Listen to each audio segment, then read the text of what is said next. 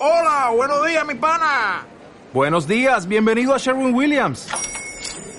¡Ey! ¿Qué onda, compadre? ¿Qué onda? Ya tengo lista la pintura que ordenaste en el ProPlus app. Con más de 6.000 representantes en nuestras tiendas listos para atenderte en tu idioma y beneficios para contratistas que encontrarás en aliadopro.com. En Sherwin Williams somos el aliado del PRO. Descarga ya la aplicación móvil de Radio Viajera totalmente gratis, sin planes premium y con todos los podcasts geolocalizados, los destinos contados por periodistas y bloggers de viajes en primera persona, para que no te pierdas ningún detalle en tu próxima escapada.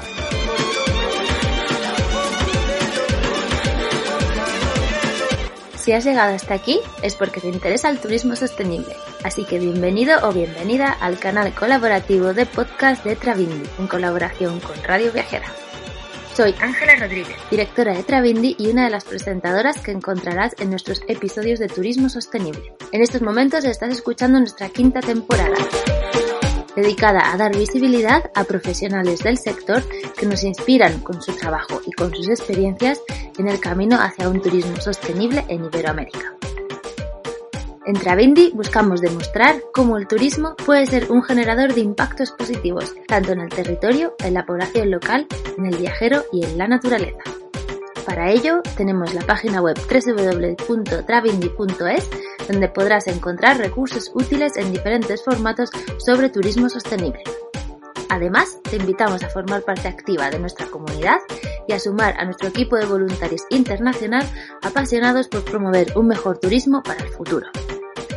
Cualquier sugerencia o comentario siempre podrás escribirnos a través de nuestras redes sociales, arroba o también escribirnos directamente en el correo info arroba travindi.es.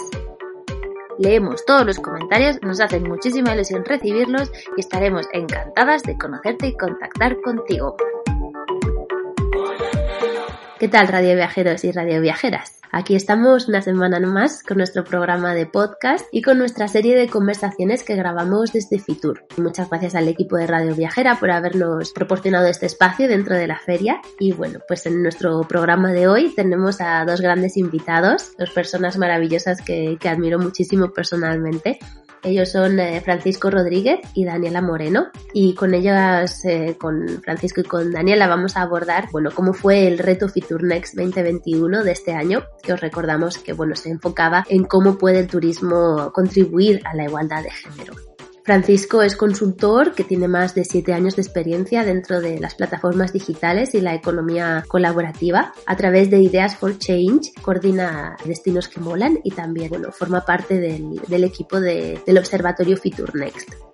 Bueno, en este año, eh, como Francisco nos va a ir contando dentro de este espacio, han conseguido, han analizado más de 400 proyectos de todo el mundo enfocados ¿no? con, este, con este objetivo de contribuir a la igualdad de género dentro del turismo y se han seleccionado 12 finalistas que Francisco nos va a ir contando uno a uno aquí para que podamos conocerles un poquito más de cerca. Por su parte, Daniela Moreno, ella es una de las pioneras en nuestro país en temas relacionados con la igualdad de género y el empoderamiento femenino. Daniela tiene experiencia internacional en países como Latinoamérica, Asia, África y también Europa y con ella pues vamos también a, escuchar su opinión en torno a, cómo podemos llevar la igualdad de género a otro nivel y que verdaderamente podamos hablar de un turismo sostenible, ya que si no, no trabajamos este aspecto, el turismo pues nunca lograremos que sea sostenible. Daniela también es representante de Quality in Tourism. Ella, Quality in Tourism es un proyecto que bueno, fue uno de los finalistas y también nos va a contar un poquito más sobre estos proyectos que van llevando a cabo. Puedes descargarte también el informe Next 2021 con toda la información de, bueno, del observatorio de estos dos años que llevan trabajando. Y bueno, pues ahí tenemos el enlace dentro del texto de, de este podcast para que os lo podáis descargar. Y si no, bueno, directamente en la web de ifema.es barra fitur-next barra 3 iniciativas ganadoras, ahí también lo podéis encontrar. Bueno, pues nada, os dejamos con Daniela y con eh, Francisco y esperamos próximamente tener noticias de cuál será el próximo Reto Fitur Next 2022 para que así podamos compartirlo con todos nuestros contactos y seguir promoviendo un turismo de base sostenible.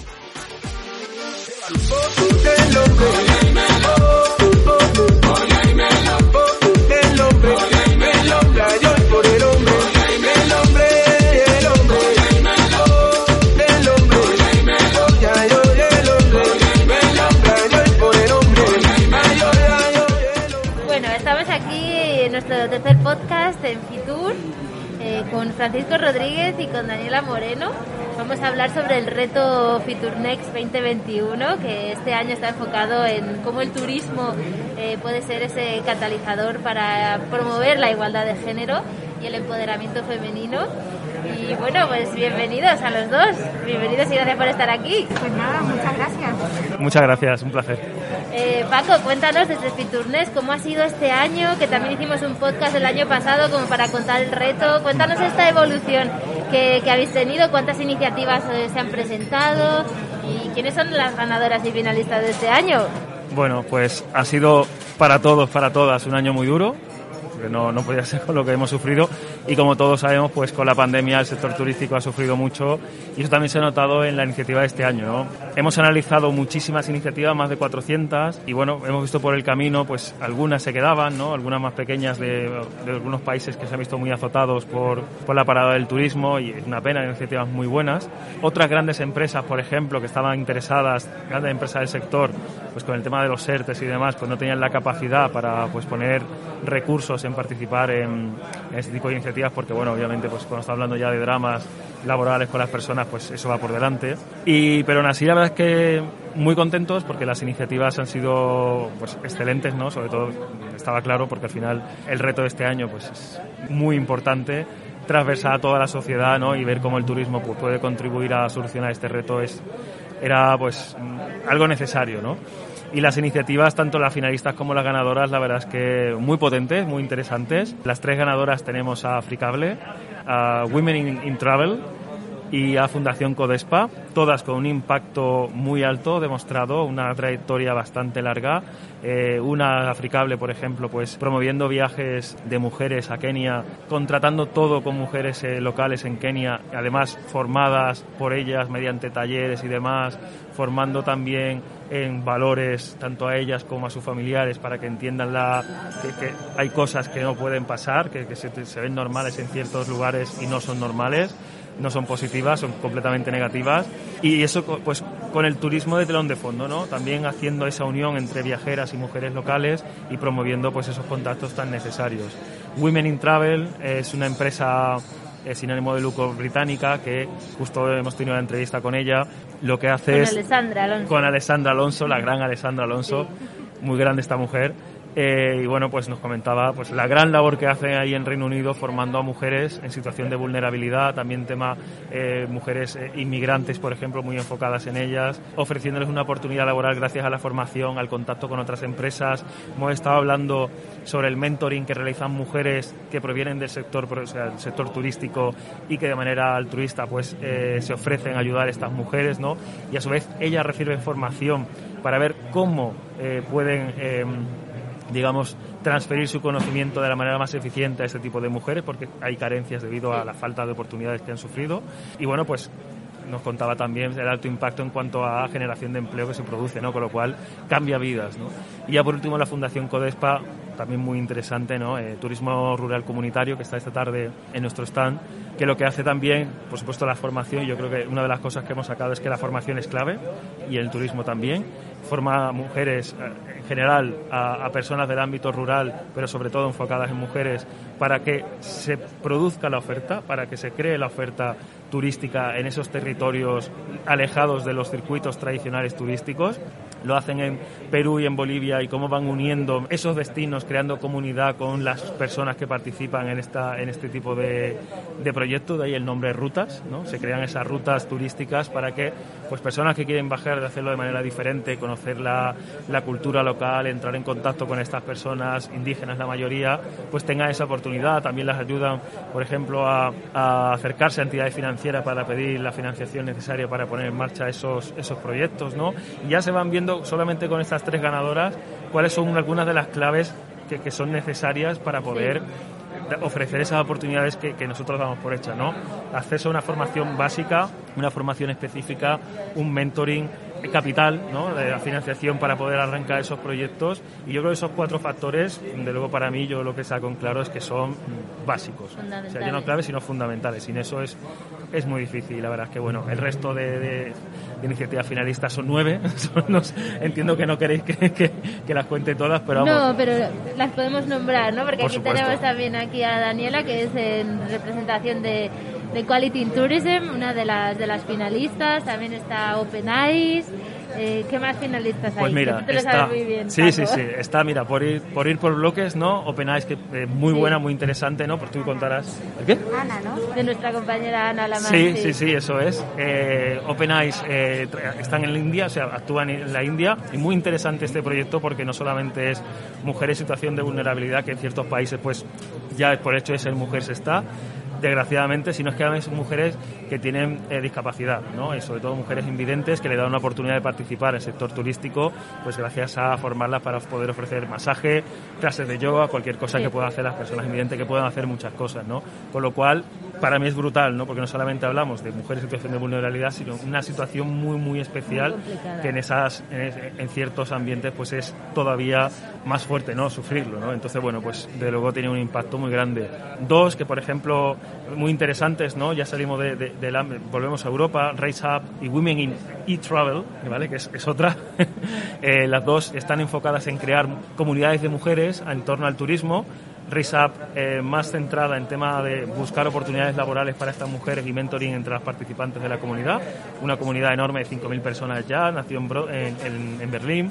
Se crean chapters, se replican los chapters y, además están creciendo como champiñones. En Madrid, eh, ya también hay en Madrid, la última vez ya. poco sacaron uno en ah, Madrid. maravilloso.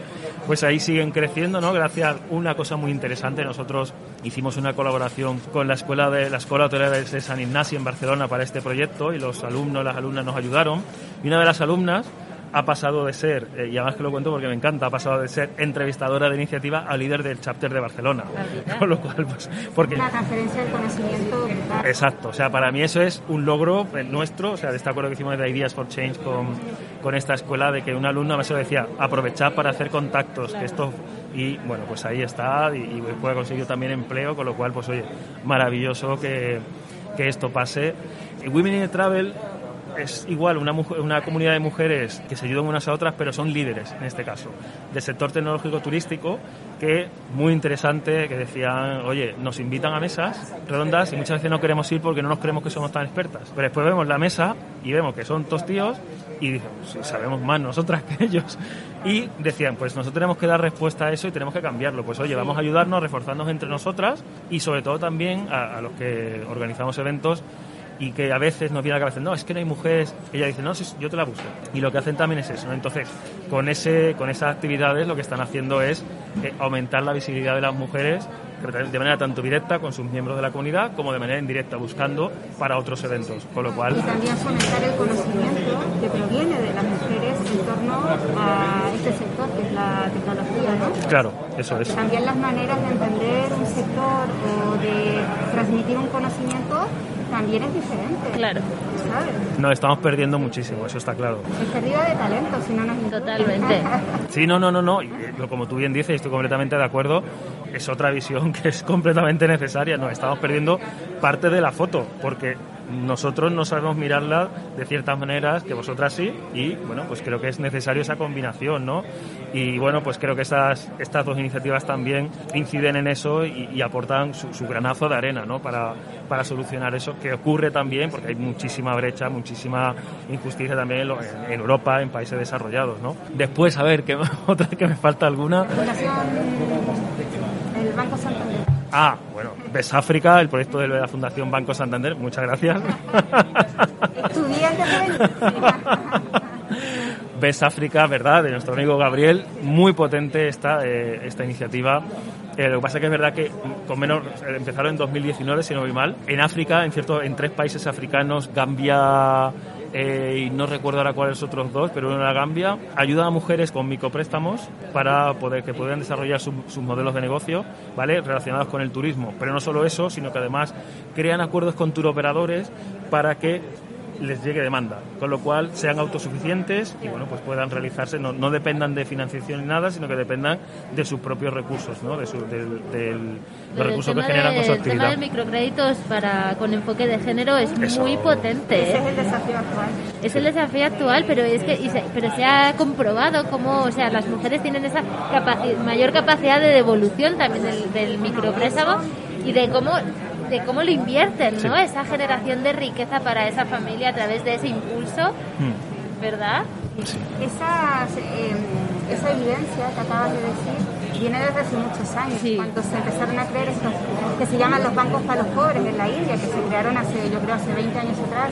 Se ganaron premio Nobel. Mucho tiempo atrás. Ya se empezó a ver esa, llamémosla en aquel entonces esa tendencia, pero ahora es una realidad. Totalmente. Pero también es un desafío porque en, realidad a nivel mundial los, los, instrumentos financieros muy pocos tienen un análisis de género previo a su ejecución.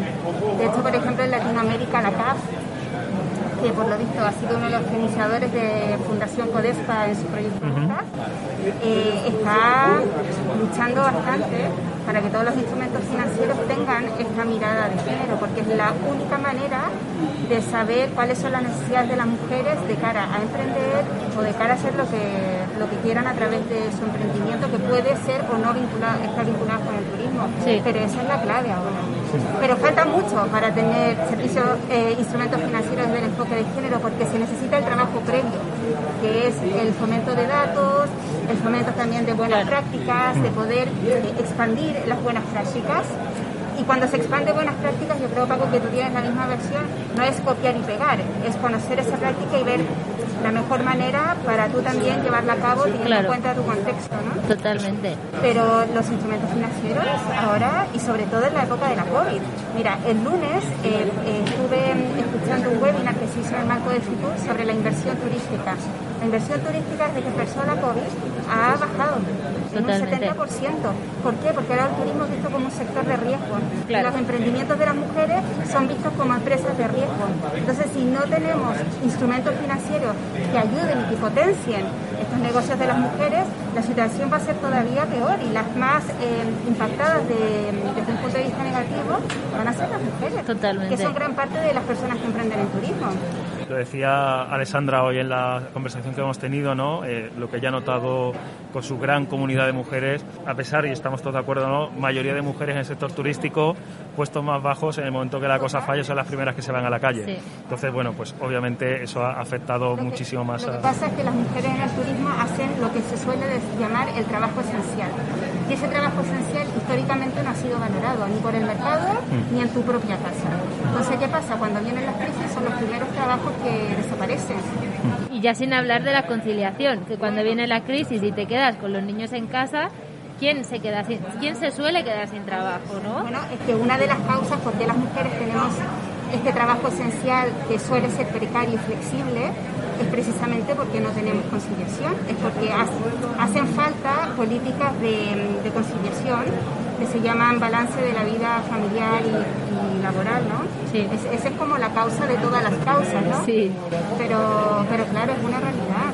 Y, y por otro lado, creo yo que ahora en el marco de la COVID, porque la COVID ha fortalecido lamentablemente muchas de las cosas que hemos venido, que al menos yo y mi grupo de trabajo hemos estado eh, diciendo desde hace 12, 13 años, que el trabajo de la mujer es precario, es flexible, que se necesitan políticas, ayudas, etcétera, y ahora con la COVID esto es tan evidente, es tan evidente porque todo este trabajo esencial que hacen las mujeres en el turismo, que no es valorado ni económicamente ni simbólicamente, pero es que a la larga es el trabajo más importante en el turismo. Por ejemplo, ahora, ¿qué se necesitan? Hoteles limpios, desinfectados. ¿Quiénes son las que hacen ese trabajo? Las mujeres. Y se nota, ¿eh? Y los que hemos viajado, yo personalmente que he viajado en tiempos de COVID, se nota se nota mucho y, es, como tú bien dices, ¿no? un trabajo esencial. Y es lo primero que se ha recortado muchas veces. Sí. Y a ver cómo vuelven estas mujeres al sector nuevamente, porque muchas están sin trabajo. A ver en qué condiciones vuelven a trabajar en el turismo y espero que vuelvan en condiciones mucho mejores, pero que también que se valore su trabajo, porque ahora nos dimos cuenta que todo el trabajo de cuidados es esencial. Es esencial. Sí. Estamos adelantándonos a lo que será la conversación de esta tarde que además estaremos junto con Cristina Figueroa, Daniela y bueno y yo misma estaremos en una en una mesa hablando pues eso, ¿no? del turismo en clave de género y abordaremos todos estos temas y muchos más. Daniela, ya que nos has empezado a contar, cuéntanos sobre Equality Tourism un poquito, porque es una también de las iniciativas finalistas. Sí, bueno, Equality Tourism se comenzó, si no me equivoco, tal vez Paco tiene mejor el dato que yo, en 2010, 2011, sí, por ahí, ¿no? Sí, lo que era fundación. Lo que era, sí. En, en, aquel entonces yo no estaba vinculada a la organización, lo creó Trisha Wagner, que por muchos años, bueno, y Stroma que por muchos años fueron, bueno, las líderes de Tourism Concern, que fue una fundación sí. muy importante. Y bueno, se dieron cuenta a lo largo de su experiencia, 30 años, incluso más de experiencia, de haber viajado por todo el mundo, de este missing point, ¿no? de este punto que estaba, que, que, algo no andaba bien en el turismo y ese algo era la desigualdad de género que, que, que hay en el turismo, que existe, ¿no? Sí. Entonces ellos decidieron eh, eh, hacer esta, esta organización, en aquel entonces también estaba Lucy Ferguson, que es otra experta en estos temas, y luego yo llegué a la organización en el 2003. Y bueno, es una de las primeras redes en torno a este tema de turismo y turismo género, ¿no? Y de mujeres también. Y tienen ahí, eh, bueno, hay una red que nos contactamos entre nosotras para sobre todo intercambiar el conocimiento. Y otra de las cosas súper bonitas que ha hecho Equality es un proyecto que tienen que está en Tanzania, que lo lidera Trisha, que es un proyecto muy vinculado también con la ayuda de mujeres de base comunitaria, vinculadas con la agricultura, eh, con la agricultura y también vinculado a la digitalización, ¿no? Con este tema de, de los móviles, de los microcréditos. Entonces es un proyecto que tienen ahí, pero también eh, a través de la práctica, o sea, es muy complejo generar una red, lleva mucho trabajo, es muy sí. complejo gestionar un proyecto en Tanzania, es muy, es muy también complejo y esto yo creo que todas las que estamos eh, liderando un poco este proceso género y turismo, eh, tenemos que lidiar con muchas resistencias sobre la marcha, resistencias de todo tipo, simbólicas, resistencias para no avanzar, pero sobre todo resistencias en relación a los presupuestos. Entonces a veces avanzamos con proyectos, pero estos proyectos no tienen los presupuestos adecuados para poder llegar al objetivo que queremos llegar. Entonces también sobre la práctica, también vamos aprendiendo de las mejores maneras para poder encauzar claro. este trabajo que no es para nada de fácil. O sea, no. cuando yo empecé el 2009, nadie hablaba de turismo género, nadie. Esto empezó hace no mucho. Empezó, sí, hace no mucho, con Ernest Cañada, con sí, las Kelly con aquí en Kelly, España sí, y contigo, empezó, vamos. Se empezó a hablar hace muy poquito, pero al principio de los principios era como o sea, yo iba, tocaba muchos despachos y muchas consultorías también, consultoras, y era como, no, eso no es importante, o no sé qué.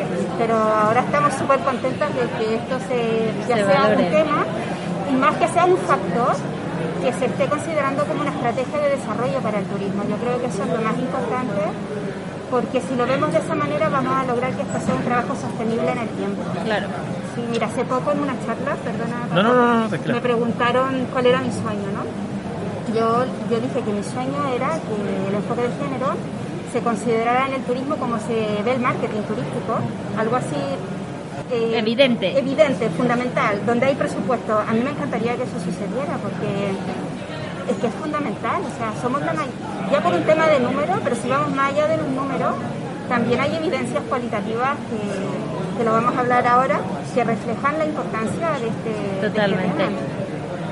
Me gustaría añadir, eh, hablando del, del, proyecto Farm for the Future de, de, de Quality in Tourism, gracias, ah, de nada. tantos nombres en inglés, eh, un factor muy importante, decías el tema de, de, los créditos y demás, que efectivamente Tricia me contaba, ¿no? y que ha sido pues un calvario, pero está también uno de los factores más importantes de este proyecto, que es el papel de los hombres, los maridos en este caso esas mujeres con las que se creó una cooperativa de agricultoras para que fuesen las proveedoras de los hoteles, que también me contaba que los hoteles, pues muy bien, una muy buena recepción de este proyecto, muy orgulloso lo mostraban a sus clientes, pero el papel de, de los maridos iba una vez más de la mano de la formación, de la formación a esos maridos para hablar de temas de igualdad, de los beneficios de la igualdad, de la justicia, de la igualdad. Y esos temas y gracias a esa formación, a esa pedagogía con los hombres de, Tanzania, ¿no? de, este, de esta localidad allí, eh, pues sí que tuvo éxito este proyecto y las mujeres pues sí que es verdad que han dado un salto cualitativo brutal ¿no? y han cogido el peso un poco más de ese peso que le corresponde igualitario dentro de la familia, ¿no? gracias a este proyecto, ¿no? con lo cual no solamente estamos hablando de un proyecto que les permite y les ha permitido resistir durante la pandemia, ¿no? porque eh, se crearon invernaderos y con lo cual la producción pues pasó a todo el año y ahora han podido alimentarse gracias a esos invernaderos y me comentaba Tisa, es la primera vez que esto ocurre, ¿no? de tener esa cantidad de alimentos cercana ¿no? y, bueno, pues también es ese papel más allá de la subsistencia de eh, la presencia en la sociedad, ¿no? de su papel en la sociedad y en sus propias familias como mujeres que también generan ingresos. Y, bueno, y es pues que esa es la clave, una de las claves de la igualdad de género, implicar a los hombres también. Por supuesto. implicarlos desde la base, es decir, esto es que es para todos, no es para, mm, para las mujeres solamente, es para todos, ¿no? Eh, no, eso es, esencial porque si queremos mejorar, como se dice, el 50% de la sociedad, también tenemos que hacer sensibilizar al otro 50%, ¿no? Yo también creo que en el marco del compromiso de los hombres eh, también es, muy importante orientar esa aproximación a las nuevas masculinidades, es decir, porque yo me he encontrado, vamos, en los proyectos bueno, he visto de todo, ¿no? Entonces yo siempre insisto que cuando queremos eh, comprometer a los hombres en este sendero de la igualdad de género, no es un tema de hablar de los hombres, es un tema de hablar de estas nuevas masculinidades, es decir, cómo ellos nos van a apoyar a nosotras para lograr esta igualdad de género. Porque claro, la representación los hombres ya la tienen. La idea es que ellos nos ayuden para que nosotros tengamos una mejor representación, una representación valorada en muchos aspectos. Yo creo que esa es la clave cuando hablamos del compromiso por parte de los hombres. Yo siempre digo, los hombres, cuando quieren trabajar el tema de igualdad de género, son los que tienen que tener un análisis mucho mejor en cuanto al poder sobre las personas, a la opresión, a todas estas, porque ellos tienen que pensar en estas cuestiones de cara para poder entender, o por ejemplo los hombres deberían saber sobre mm, acciones que se llama discriminación positiva, que no me gusta mucho ese nombre, eh, acciones positivas, deberían entender el porqué de estas cuestiones. Entonces, yo el compromiso de los hombres sí que lo entiendo desde esa mirada porque yo creo que es una mirada más conciliadora, una mirada también que nos permite también hacer formación y sensibilización a los grupos de los hombres. Yo como, bueno, antes de la COVID iba mucho a terreno, también, por ejemplo, yo apoyo mucho eh, cuando vamos a terreno los grupos mixtos, también para poder tener un mayor impacto en las comunidades, tanto en hombres como, como mujeres, ¿no? Porque sí que es verdad que al principio te encuentras con mucha resistencia, pero eso poco a poco se va deconstruyendo pero para eso que ocurra yo creo que también, este es como un tecnicismo, ¿no? Pero los grupos mixtos también son muy relevantes para poder avanzar. Yo sí sirve mi ejemplo personal, tras este año y pico trabajando en este proyecto, he aprendido muchísimo muchísimo y, bueno, la verdad es que estaba ya muy sensibilizado. Creo que sigo cometiendo errores, ¿no? Porque al final he crecido en una sociedad patriarcal también como, como hombre. Pero nosotras también hemos crecido en esa sociedad y cometemos errores también. Claro, por eso, pero que al final, pues bueno, pues sigo cometiendo y lo seguiré cometiendo supongo porque al final es muy difícil, pero la verdad es que he aprendido muchísimo y ha sido brutal. O sea, ha sido brutal. Cada entrevista ha sido una experiencia triste en muchos casos, porque son proyectos algunos muy duros que, que, realmente unas realidades que, que, yo no conozco y, la verdad es que eh, ha sido un chocar contra el suelo muchas veces, ¿no? De caerte y, ver que hay unas, algunas realidades que son, que son muy duras y especialmente en el tema femenino, ¿no? Pero eso también nos pasa, a, a nosotras, ¿no? Cuando yo empecé a trabajar este tema, yo también empecé a replantearme muchas situaciones de mi propia vida, ¿no? A ponerle nombre a situaciones que una vive. Y bueno, yo vengo de Latinoamérica. En Latinoamérica ya saben que esta sociedad machista es muy potente. Bueno, creo que también es muy potente en otros sitios, pero bueno, esa es mi realidad. Y a veces roza el dolor cuando te estás dando cuenta de de tu propia experiencia de vida, ¿no? Pero a lo largo eso yo creo que te, te libera también y te hace entender Totalmente. Bueno, eh, pues muchísimas gracias Daniela y Paco por Yo, estar si me aquí. permites, Sí. me gustaría mencionar a otras de las Ay, iniciativas bueno, finalistas, quedado- simplemente porque son muy buenas también. Sí, sí, solo alguna. alguna. eh, Sí, por sí, por ejemplo, la supuesto. Fundación Envía, hablando de microcréditos, que me he acordado que está en México, no sé acá, ¿no? Pues con- eh, otorgando microcréditos a, a mujeres, también eh, favoreciendo actividades de turismo comunitario rural y a- también uniendo eso lo que es eh, oferta y demanda de estas mujeres con otros viajeros, hombres y mujeres, para que conozcan esas realidades y les permita también a estas mujeres poder desarrollar sus modelos de negocio dentro del turismo. Está también, por ejemplo, un proyecto muy chulo de la Fundación Barceló, basado en becas integrales que le dan en República Dominicana a mujeres, sobre todo del ámbito pues, jóvenes, mujeres jóvenes del ámbito rural, para que se formen en turismo durante dos años, le cubren absolutamente todo, después le ofrecen prácticas optativas en hoteles Barceló o en otros, con lo cual las, forman perfectamente para para su futuro profesional dentro del turismo. Active Woman, por ejemplo, también muy interesante, ¿no? A Unas, también una oferta y demanda de turismo activo de mujeres que reciben ese servicio por parte de mujeres, ¿no? Con lo cual, pues también es muy interesante. Estamos más temas de viajes para mujeres con mujeres dentro de otros nichos, ¿no? Como es el turismo activo, también muy interesante, eh, muy replicable también. Oye, que hay diferentes nichos, turismo comunitario rural, turismo Sí. activo, Oye, que también es muy interesante esto de que le decías tú lo de la réplica, ¿no? Que puede ser exacto la copia, como yo puse ayer en el informe, ¿no? El tema de copiar como Starlight, ¿no? El cielo es el que es. Y, te formo para que enseñes el cielo porque no va a cambiar mucho. Eh, otras como Apadrino Olivo, que es, pues oye, Apadrino Olivo se puede replicar un sitio donde hay almendros, sí, pero lo adaptamos al contexto que tú decías, ¿no? Se puede hacer lo mismo que Apadrino Olivo, que uno de los ganadores del año pasado, poner en valor esos recursos naturales y hacer fomentar actividades del turismo regenerativo, ¿no? o, o incluso inspirarse en un pequeño elemento, ¿vale? Eso por complementar un poco, ¿no? Eh, eh, Asset, que es otra de las finalistas, Asset, hay una cosa que me gusta mucho, son las cenas solidarias que organizan y con esos fondos pues ayudan a, a niñas africanas, ¿no? Reconstruyen colegios y demás. Pues oye, ese elemento, a lo mejor el resto de la iniciativa, que es brutal también, pero hay una parte muy pequeña que te interesa, la puedes incluso mm, ni siquiera copiar. Pues oye, lo de la cena, pues hago comidas para no sé qué, ¿sabes? Y cosas de esas que nosotros, como ya saben, ¿no? Movemos el tema de la replicabilidad. Cuando hablamos de replicar algo, en- cuando hablamos de los temas de género, hay otra manera también de replicar esto, ¿no?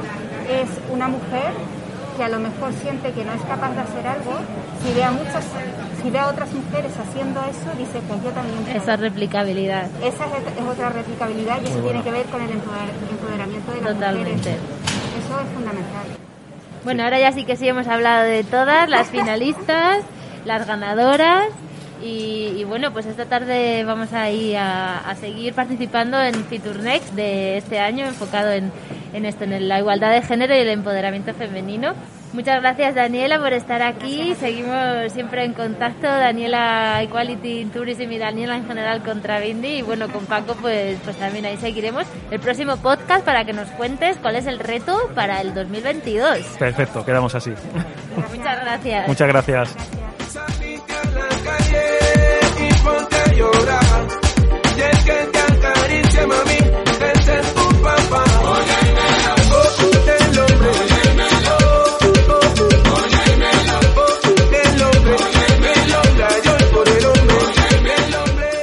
Muchísimas gracias a Francisco y a Daniela por haber compartido con nosotras este ratito dentro de, la Feria Fitur y hablarnos sobre Fitur Next, sobre el observatorio y bueno, sobre estas increíbles iniciativas que bueno, han sido 12 las finalistas, pero como también veníamos diciendo, seguro todas esas 400 que han analizado deben de ser también muy inspiradoras.